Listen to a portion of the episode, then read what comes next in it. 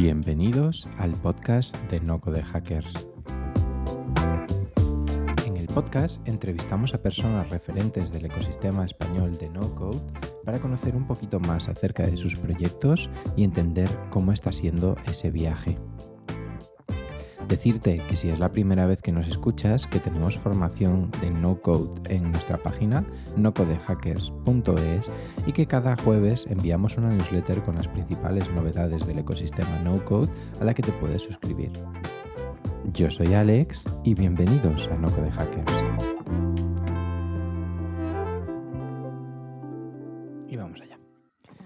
En este episodio tenemos con nosotros a Daniel Amieva, un estudiante de diseño y artes aplicadas que ha acabado dedicándose al mundo de la tecnología, el growth y el marketing. Hablaremos de sus proyectos actuales como Fresh People, Robots, Photolytic, por supuesto del mundo de las automatizaciones y no podía faltar el no-code. Bienvenido, Daniel, ¿qué tal? Muchas gracias Alex, ¿qué tal todo? Gracias por invitarme. El placer es mío. Eh, la verdad es que nos llevamos siguiendo la pista como bastante tiempo por redes sociales y es como la primera oportunidad que tenemos de vernos un poquito cara a cara. Y me encantaría empezar por el principio de ti. Eh, y sobre todo porque cotillando un poquito ahí en el LinkedIn me he encontrado que eres estudiante de diseño y artes aplicadas. ¿Por qué? Pues mira, yo soy diseñador de gráfico de profesión, de estudios. Yo soy mexicano y desde, yo creo, fíjate, desde la secundaria, que aquí es la ESO, me parece, 14, 15 años. esto ya es, me remonto ahí un poco a historias, ¿no? Pero es que ahora que te lo iba a contar y me he ido empezando a ir hacia atrás, tuve un profesor en una escuela en, en, la ESO que nos enseñó Photoshop y yo creo que era la versión 8 de Photoshop. Y fue como una revelación, ¿sabes? De decir, ostras, esto está muy chulo. Y empecé ahí a picar. Claro, en ese entonces ver, no era como ahora que hay YouTube y miles de eh, tutoriales y tal, sino mmm, sí que había foros, pero no era lo que, la cantidad de información, comunidades, cursos que hay ahora, ¿no? Había que uh -huh. conseguir Photoshop y, y, y, yo creo que desde ahí empecé a dedicarle muchísimas horas a, pues, digamos, a, a crear cosas, ¿no? Del típico de adolescente de, en Photoshop. Uh -huh. y, y, ahí me di cuenta que era una cosa que me apasionaba.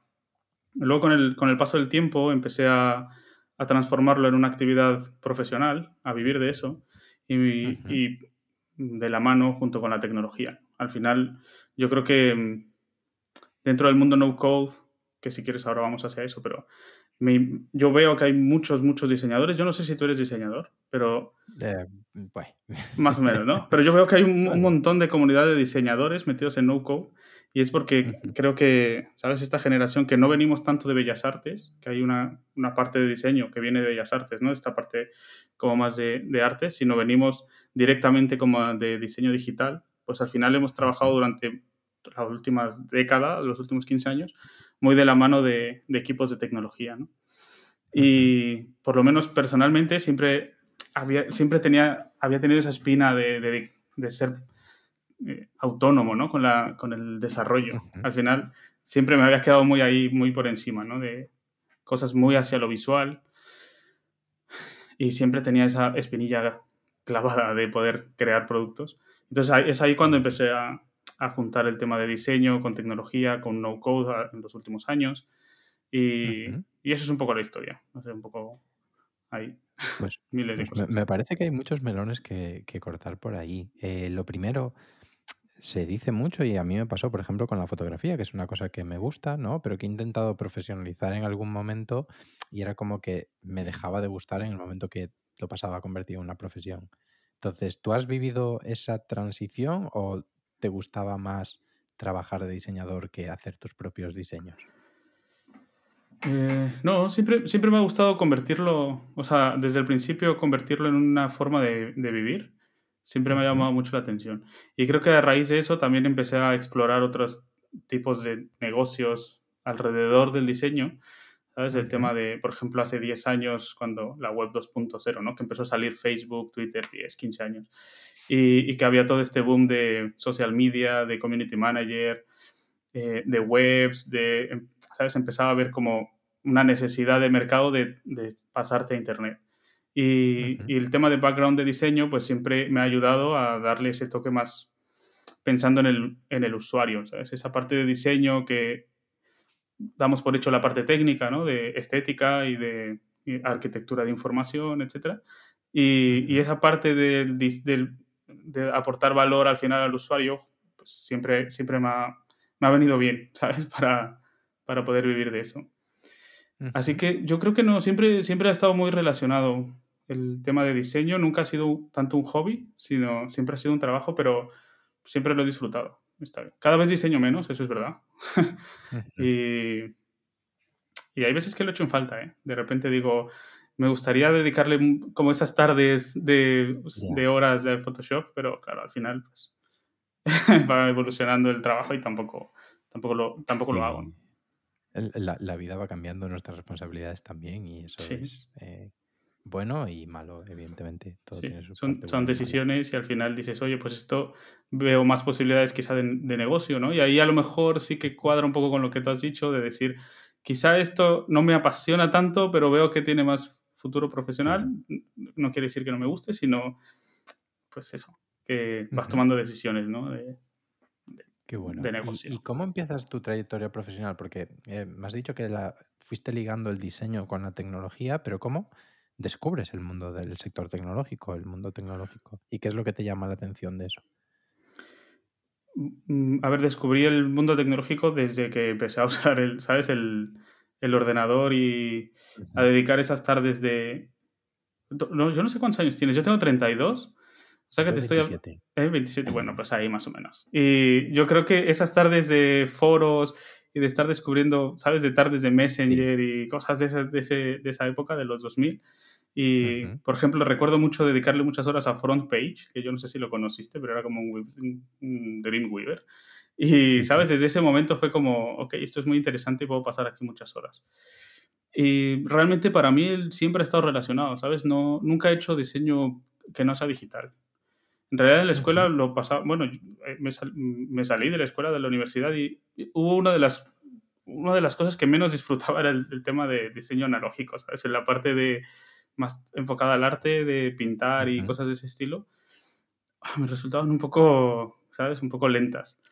Y así que para mí siempre ha estado relacionado. Y luego, em, en realmente uno de los grandes cambios o, o uno de los momentos que ahora podría decir que me han acercado de lleno a la tecnología.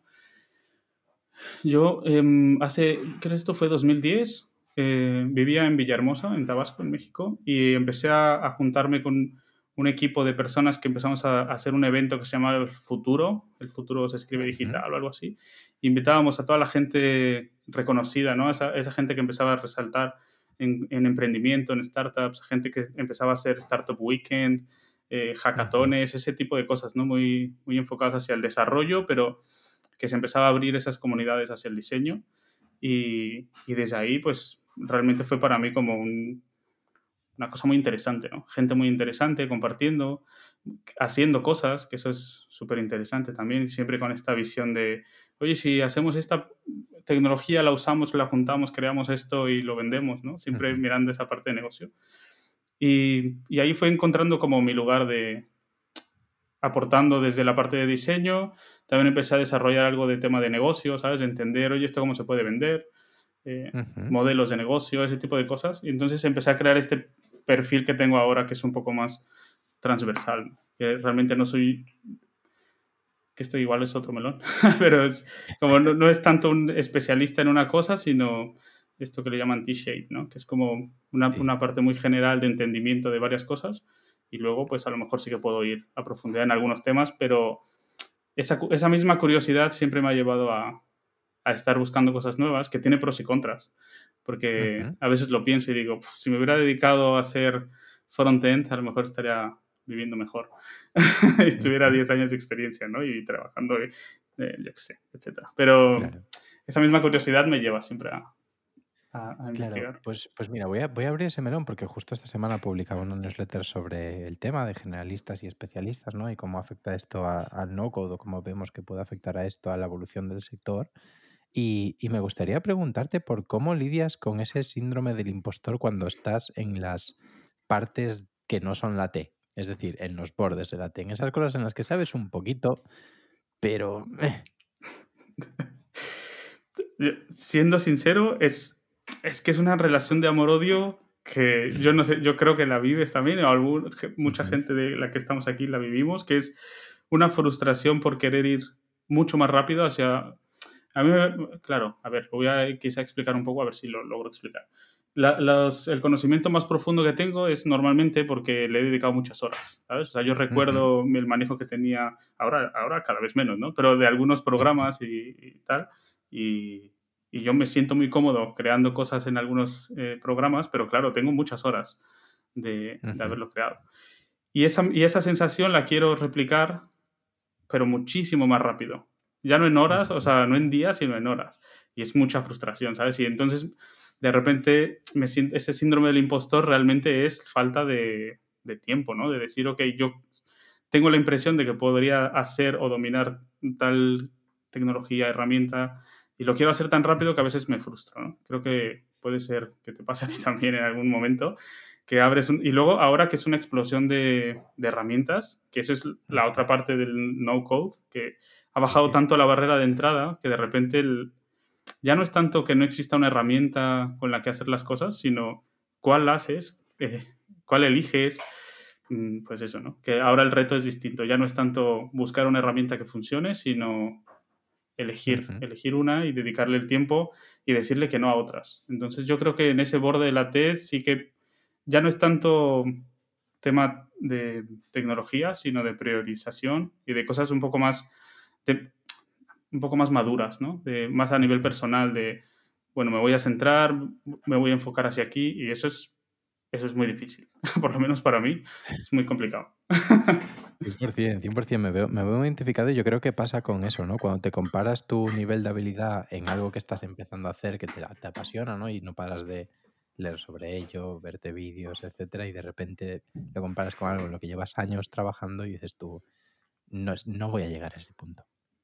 Eh, hay que emitirlo, no vamos a llegar a ese punto, vamos a hacer aquí lo que, lo que podamos, que ya será suficiente sobre todo, ¿no? Y yo creo que has tenido bastante trayectoria en el mundo del emprendimiento. Me suena un proyecto que me imagino que sería un punto importante en la trayectoria tuya, que es Photolytic. Eh, ¿Cómo nace este proyecto? Sí, Photolytic es eh, un servicio en el que imprimimos fotografías a través de WhatsApp.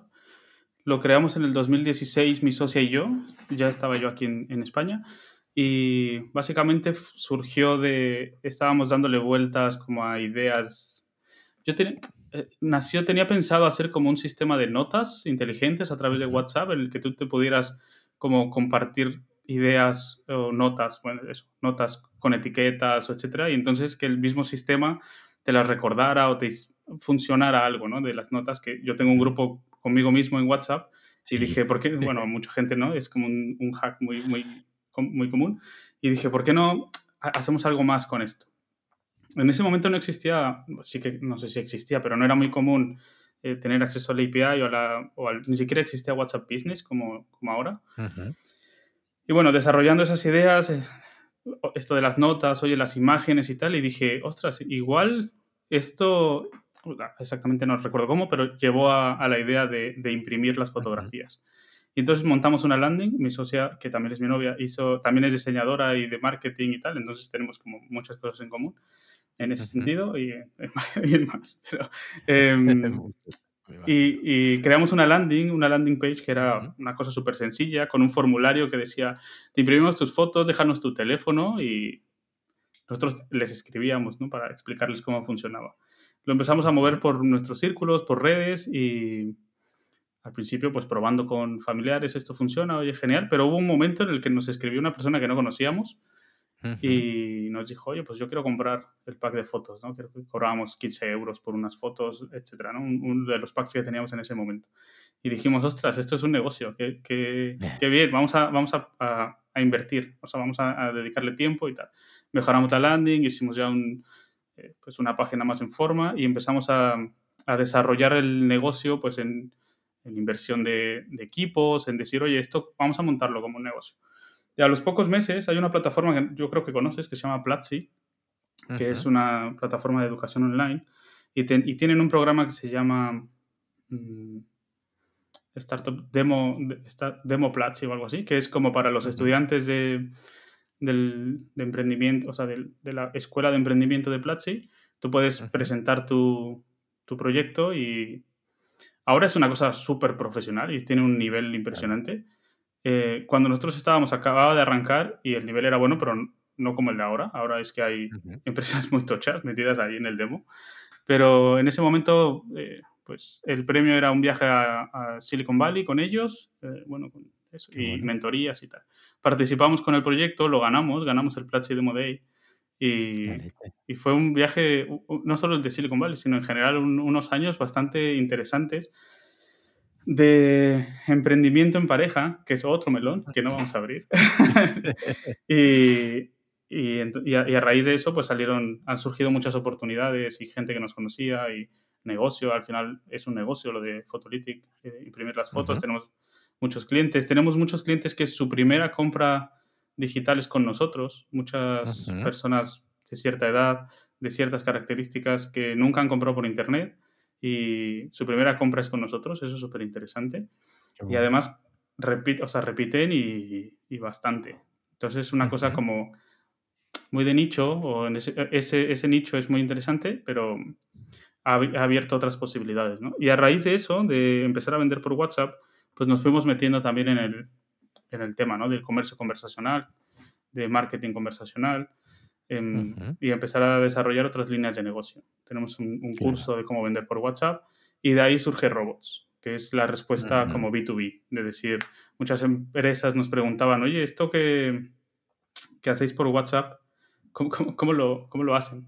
Y he dicho, ah, pues yo, yo, te ayudo y aquí está mi factura, ¿no? y, y, así ha surgido este, esta parte de consultoría de, de WhatsApp que es la punta de lanza, ¿no? Pero al final detrás de eso pues hay automatización, hay no code, hay diseño, hay negocio en internet, pues un poco juntar todo. y, y, así surge. O sea que esa es un poco la historia de Photolytic y, cómo ha llevado de un lado a otro hasta ahora que, hacemos esta parte de WhatsApp API. Sí. Súper curiosa, súper curiosa. ¿Y, qué te llevas de esos años de, de Photolytic, no? Empiezas, de repente te ves en Silicon Valley, de repente te ves diciendo voy a emprender con este proyecto, eh, ¿qué aprendizaje te llevas de esa etapa? Pues que mm, muchos, el principal es que es mucho más difícil de lo que parece. Em, porque claro, si tú, lo, mm, si tú lo piensas es, oye, pues yo también lo puedo hacer. Es un WhatsApp y una impresora de fotos y, listo, ¿no? Y, y, en realidad es que, bueno, cualquiera que tiene más o menos una empresa, un emprendimiento o lo ha intentado, sabe que es muchísimo más complicado que eso, ¿no? Eh, al final es un poco lo que comentaba hace, un momento, la tecnología baja la barrera de entrada y cada vez parece más fácil montar un negocio, pero en realidad es eh, lo que hace es abrir otro tipo de complejidades, ¿no? El mercado se empieza también a saturar, necesitas empezar a tener eh, ciertas ventajas que pueden ser financieras incluso para meter anuncios, Luego se junta con, con, la parte de talento, ¿no? Que ahora en mi etapa con, con, Fresh People, que no hemos comentado, pero si quieres ahora, ahora comentamos. Vamos a ello ahora. Sí, sí. También lo, también lo ves, ¿no? De decir, vale, ya no vale, ya no solo es como hace 10 años el que puede manejar una herramienta puede hacer negocios, sino necesitas, pues, un montón de, de habilidades distintas. Entonces, eh, para, para mí es una experiencia fundamental en la vida. Eh, no, sí, yo creo que emprender o intentarlo, ¿no? Porque no, no, pasa nada por fallar, pero emprender te cambia la perspectiva de muchas cosas. Y incluido, pues, a nivel de educación financiera, ¿no? De educación financiera personal, de entender el, los incentivos de la gente, de por qué compras una cosa o por qué compras otra, entender los impuestos, ¿no? El sistema de, de la base, todo lo bueno que tiene y todo lo que cuesta, ¿no? Correcto. Y, y eso, para mí emprender, quiero, emprender sí o sí, para mí te hace un, mejor integrante de un equipo. Así que cualquiera que pueda, cualquiera que pueda, todo el mundo que, que quiera y que esté dispuesto realmente a intentarlo, yo creo que independientemente de que lo petes o no, ¿no? de que a lo mejor estamos llenos de estas historias de unicornios y de empresas y de rondas de financiación, que es verdad, que está ahí, es un sector que existe, eh, no está al alcance de todos en todo momento, quiero decir, a lo mejor hace falta un camino que muchas veces no se ve, también eso es importante decirlo, ¿no? ah, esta empresa ha levantado tantos millones, pero lleva 10 años el founder, ¿no? Picando y trabajando 15 horas al día, pero bueno. Eh, pero aunque no lo petes de esa manera, simplemente con intentarlo, para mí es una experiencia fundamental de vida. Y, y eso, yo creo que eso es lo más interesante. Además de, además de saber que puedes ganar dinero por internet, también ese chip, ese clic, cuando vendes el primer euro a los primeros días, lo que sea, y es como, ok. y, si, y si en lugar de vender a 10 personas le vendo a 1000, eso también es muy importante. Y eso también lo estamos viviendo. Y yo creo que pandemia también, digo pandemia, o sea, COVID los últimos dos años, lo ha, lo ha, lo ha explotado de una manera que para mí es fascinante. ¿Sabes? Poder vender, nosotros vendemos en, varios países y, de robots, ¿no?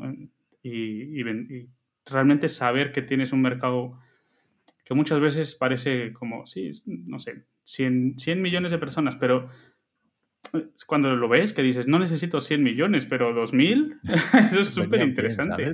Sí, sí, sí, sí, Qué interesante, qué interesante. Y vamos a meternos más en esa parte de, de personas, ¿no? Y de humanos y de tecnología y no code. Eh, Fresh People. ¿Cómo llegas aquí y, y qué hace Fresh People? Fresh People em, es, eh, es, una, es una empresa, una, es que no le quiero llamar consultora, pero nos dedicamos a... La misión de Fresh People es poner la gestión de las personas en el corazón de las empresas innovadoras. Eso es lo que hacemos en Fresh People. Y lo hacemos bajo ahora mismo dos o tres, vamos a llamarle líneas de negocio, que es principalmente el acompañamiento de, estas empresas, justo además lo junto con lo que acabo de decir.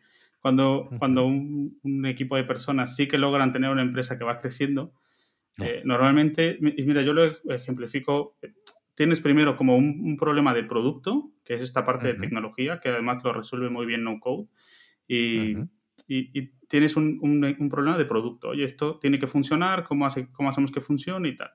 Una vez que tienes un producto que funcione, normalmente sueles tener el siguiente problema que vamos a llamarle de market fit, ¿no? Que puede ser marketing, ventas. Ya tengo un producto que funcione, aunque sigas teniendo problemas de producto, pero de, ya tengo algo que la gente me puede comprar, pues ahora cómo hago que realmente me lo compren. Y entonces empiezas a tener estos productos, estos problemas de marketing, de ventas, de market fit, vamos a llamar. Y una vez que los tienes, los dos, tienes un producto que funciona y que se va desarrollando, tienes una estrategia de marketing y de ventas y un market fit, la gente te paga lo que pides por ese producto y les funciona. El siguiente gran problema que se tiene en las empresas es de people, de personas, porque tienes un producto que funciona, tienes dinero, entonces necesitas empezar a atraer talento, necesitas crecer, eh, que es lo, es lo, normal, ¿no? O sea, decir, oye, ya no puedo hacerlo todo yo, necesito, pues, contratar, etcétera. Y entonces el siguiente problema, sí o sí, termina siendo, digamos, área de oportunidad, termina siendo la parte de personas.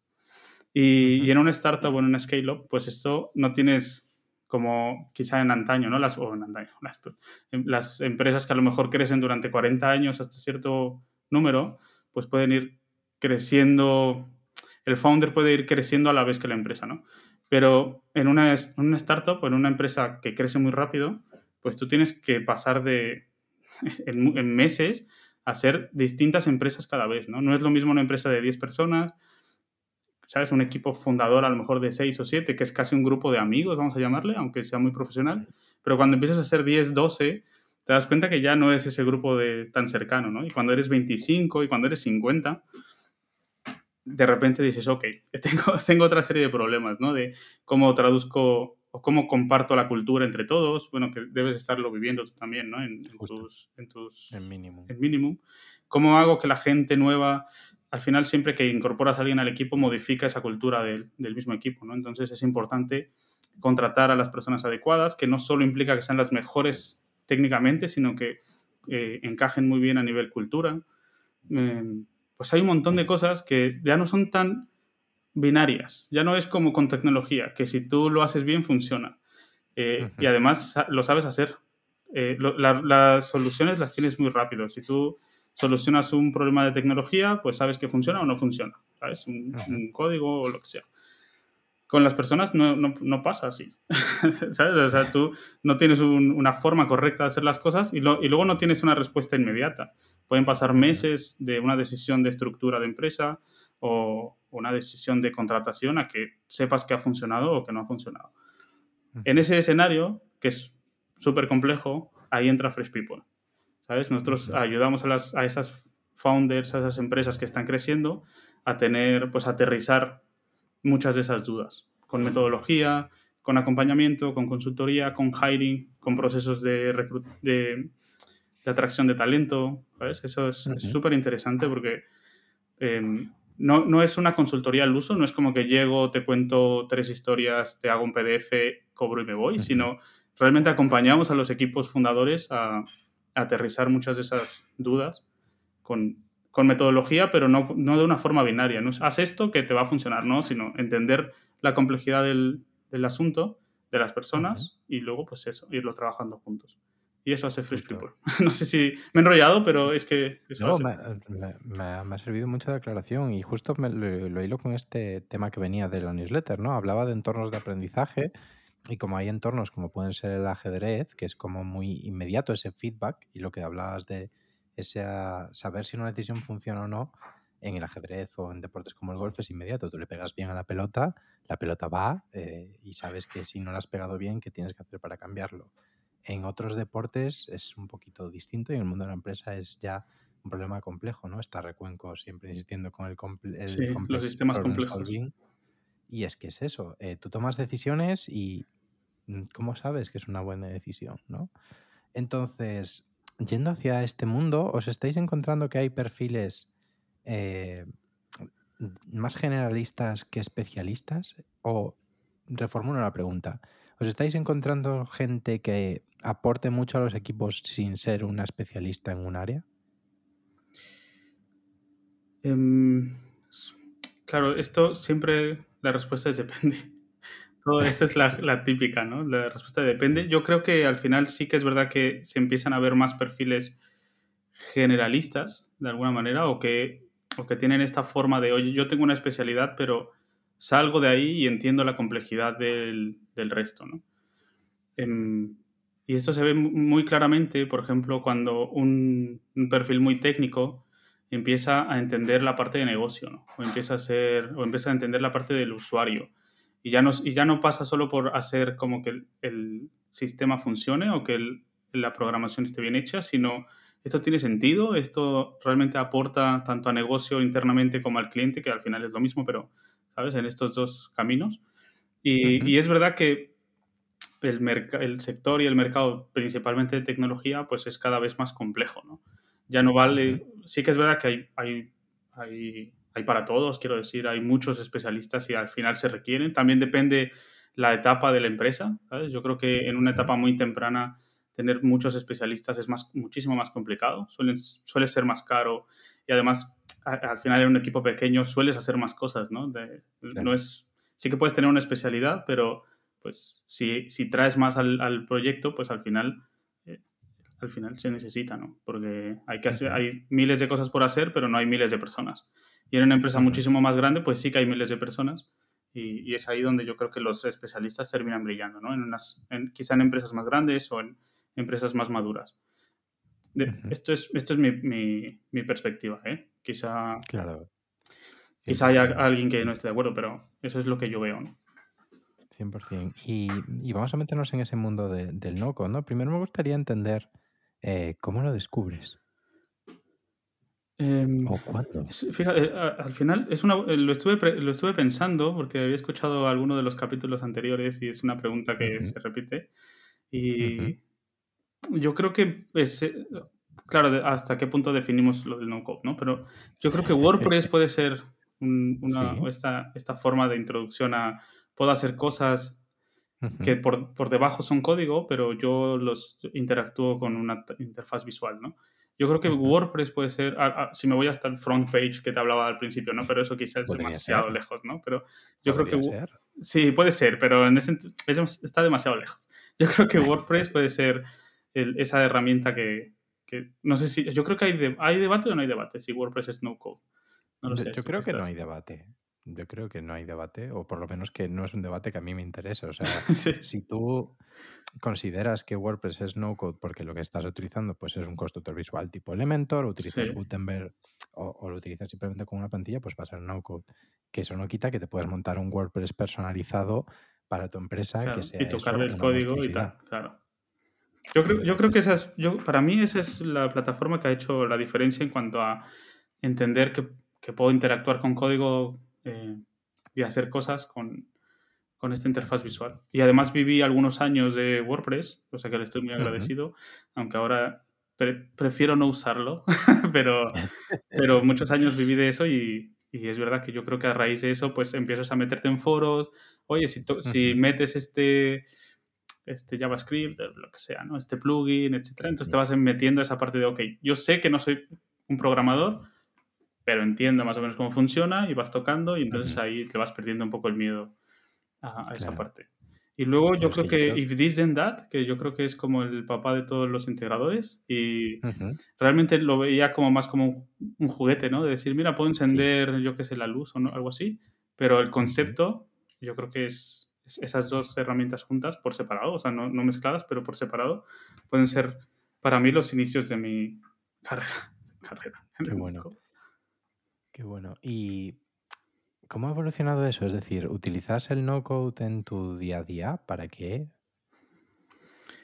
Sí, sí, sí. Es, una parte fundamental de, mi trabajo. En, los dos, o sea, en Fresh People estamos metiendo mucho esfuerzo en integrar tecnología a la parte de, servicios, que es un reto súper interesante. Nosotros queremos, o sea, manejamos un concepto que es eh, Service as a Software, que no es exactamente una... Pero, ¿sabes? Por hacer un poco el juego del SaaS, pero es como, ok, ¿cómo hacemos? Sí, no tanto el SaaS, sino al revés. En lugar de software as a service, el service as a software, que bueno, sí. ahí con, con, pinchas, ¿no? Pero de, de cómo podemos escalar eh, una empresa de servicios que, que es de, siempre es complejo porque es intensivo en recursos, eh, en recursos humanos, o sea, en, en, personas. Tú vas escalando una empresa de servicios y necesitas más personas cómo podemos, eh, a través de la tecnología, optimizar el performance de la empresa como tal, eh, mejorar procesos internos, aportar más valor a nuestros clientes a través de herramientas.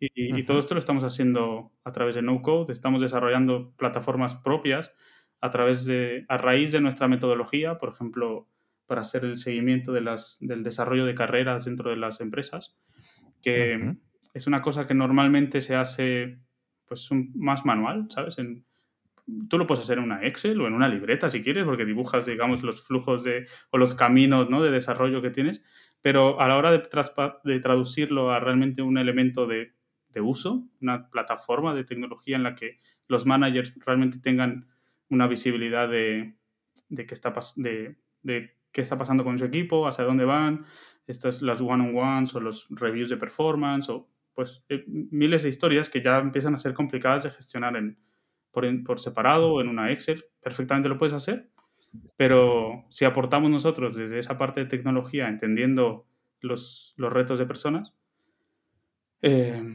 pues podemos, uno, aportar valor a nuestros clientes y dos, pues escalar también de alguna manera el negocio.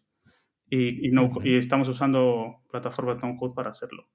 Principalmente porque no somos, y eso lo entendemos perfectamente, que no somos una, una empresa de desarrollo de software.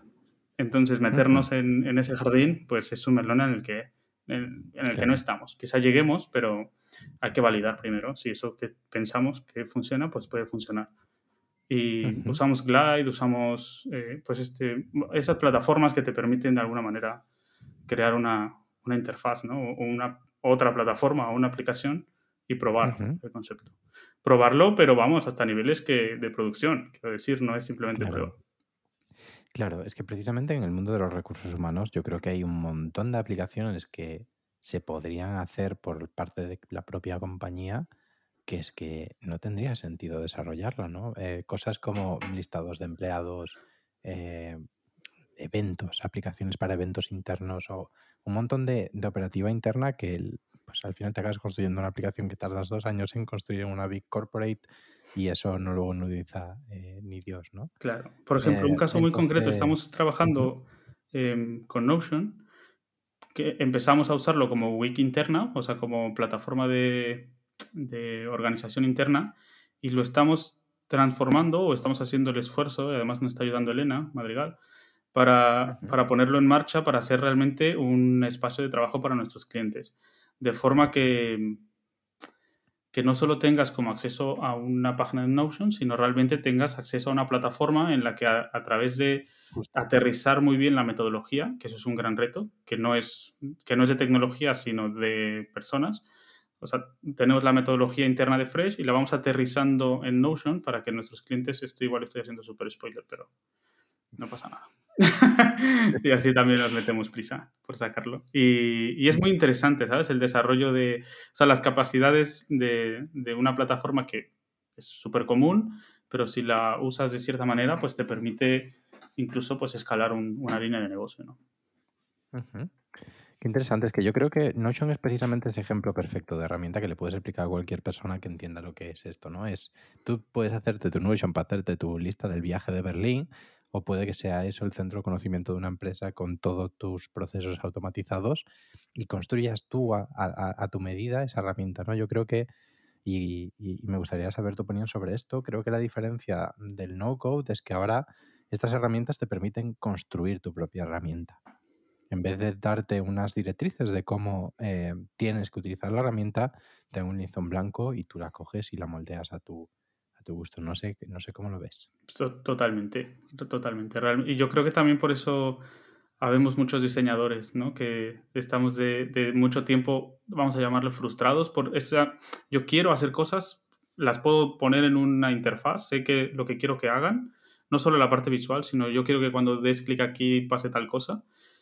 Muchos, muchos de nosotros diseñamos las interfaces que después se programaban y ahora con ciertas aplicaciones cientos de las que de las que tú manejas todos los días, pues eso es una realidad. No es una cosa que sea como de, no, es que es muy difícil que va. Si lo coges y montas una web en Card en 10 minutos. A mí, por ejemplo, Card me, me flipa. Es como, eh, todas, muchas de las webs que hago ahora están montadas en Card porque es como, esto es, es, así, arrastras, editas y listo, ya está, publicado.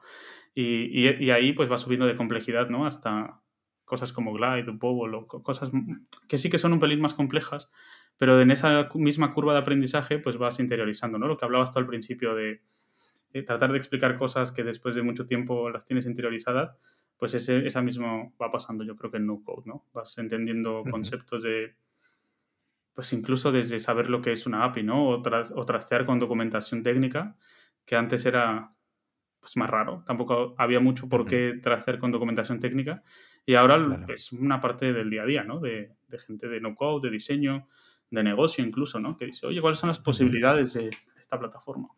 Para mí eh, hay un gran problema con pensar que de repente el no-code es, es, fácil y que cualquier persona lo puede coger y de repente hacerse una aplicación increíble o hacerse una landing page espectacular en Webflow. Y evidentemente puedes, pero igual que cualquier persona que sepa código, no tiene por qué hacer una web espectacular. Hay distintos niveles y es todo un proceso de aprendizaje. Hay una serie de conceptos que tienes que tener, por ejemplo, en Webflow, que es el HTML, que es un CSS, cómo funciona una web, cómo se estructura. Y hasta que no tengas esos conceptos, pues no podrás, eh, no podrás correr. Sí, es, así. La verdad es que sí que es verdad que baja la barrera de entrada, porque gente que quizá no sea tan tecnológica como con otras herramientas puede hacer cosas, es verdad. Yo creo que no necesita ser ningún tipo de genio para hacer una web en cara. Pero es verdad que no es, no, es, hay que dedicarle tiempo y esfuerzo y, y lo que decíamos al principio, la, la, diferencia ya no está en poder hacerlo, sino en que eso funcione, viva, se mantenga en el tiempo, ¿sabes? Que la gente lo vea, llegar a, llegar a un público, pues eso, son niveles de, otra complejidad. 100%. ¿Y crees que habrá perfiles que se dediquen exclusivamente a esto? ¿A no code o a llevarlos o al go to market de estos A no code. Sí, sí, sí. Pues, vamos. Yo, yo, si pudiera, me dedicaría al no code. o sea, digo, si pudiera, vamos, a, para, a mí me encantaría, ¿sabes? Estar todo el día ahí trasteando y haciendo integraciones. Es complicado, ¿no? Pero ¿crees que será un perfil más de sé como muchas herramientas y precisamente por conocer mucho puedo combinarlos de maneras novedosas? ¿O crees que será me hago experto en Babel o experto en Webflow o experto en Integromat?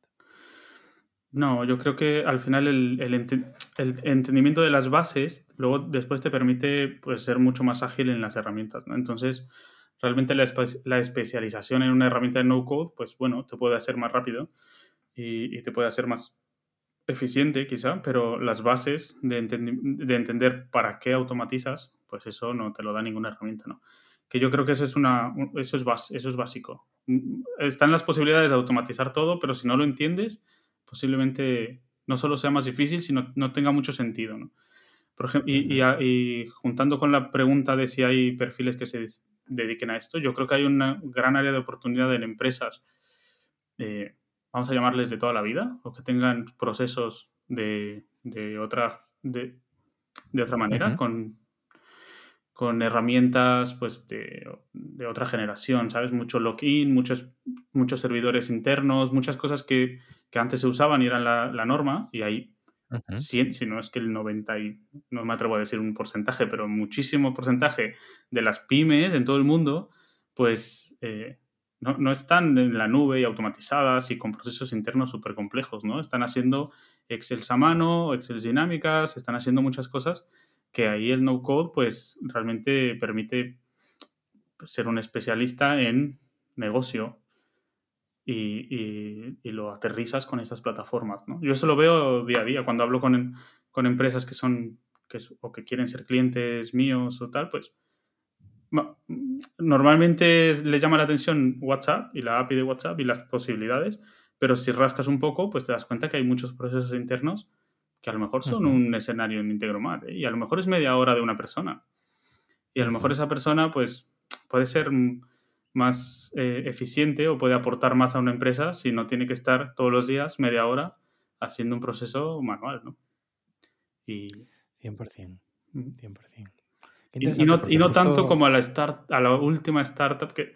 No sé, no sé si esto que voy a decir a continuación tenía más sentido en mi cabeza, pero sabes que no solo hay un, un sector como súper eh, moderno, startup, súper de nicho para no code, sino que hay un montón de posibilidades en, en empresas más tradicionales, ¿no?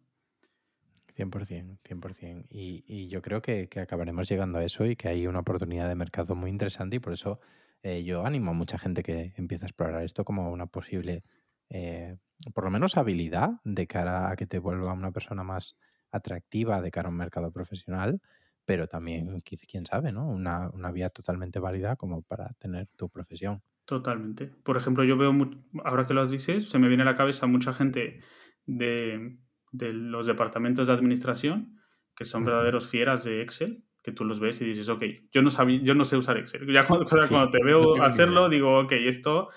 Y claro, si haces el esfuerzo y en lugar de simplemente hacerlo en local, pues empiezas a automatizar ese tipo de procesos, esos mismos procesos mentales que haces en una tabla dinámica, los llevas a otro tipo de plataformas y entonces a lo mejor tu valor en la empresa o en el mercado pues se eleva, ¿no? Antes era así, pues como va pasando, ¿no? Evolucionan y, las habilidades que te llevaron a tener quizá ese puesto de trabajo pues no son las que te llevarán a, al siguiente, ¿no? A lo mejor lo puedes mantener, a lo mejor no, ahí ya no me meto, pero, ¿sabes? E, esos mismos procesos mentales, llevarlos a estas plataformas, ese cambio, creo que es muy, muy interesante, sí. Pues qué bueno. Eh, no te quiero liar mucho más, así que te diría que muchísimas gracias por pasarte por aquí y te doy la oportunidad de que le cuentes a la gente dónde te pueden encontrar. Gracias a ti, Alex, por la invitación. La verdad es que ha sido muy, muy interesante. Ya tenía ganas de, hablar contigo. Es, mm, encontrarme en, en, Twitter.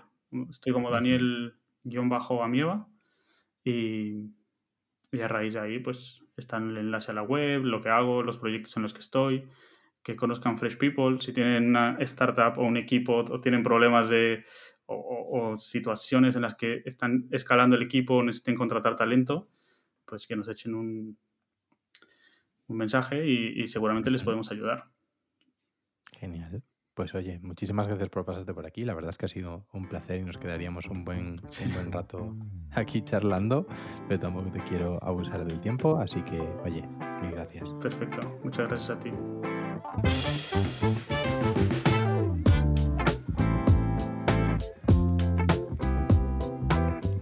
Te recuerdo recuerdo que si quieres aprender no code puedes hacerlo a través de No Code Hackers Pro, nuestra suscripción que te dará acceso a toda nuestra formación, más de 13 cursos actualmente con más de 20 horas de vídeos y muchísimos más que estarán en camino desde solo 150 euros al año.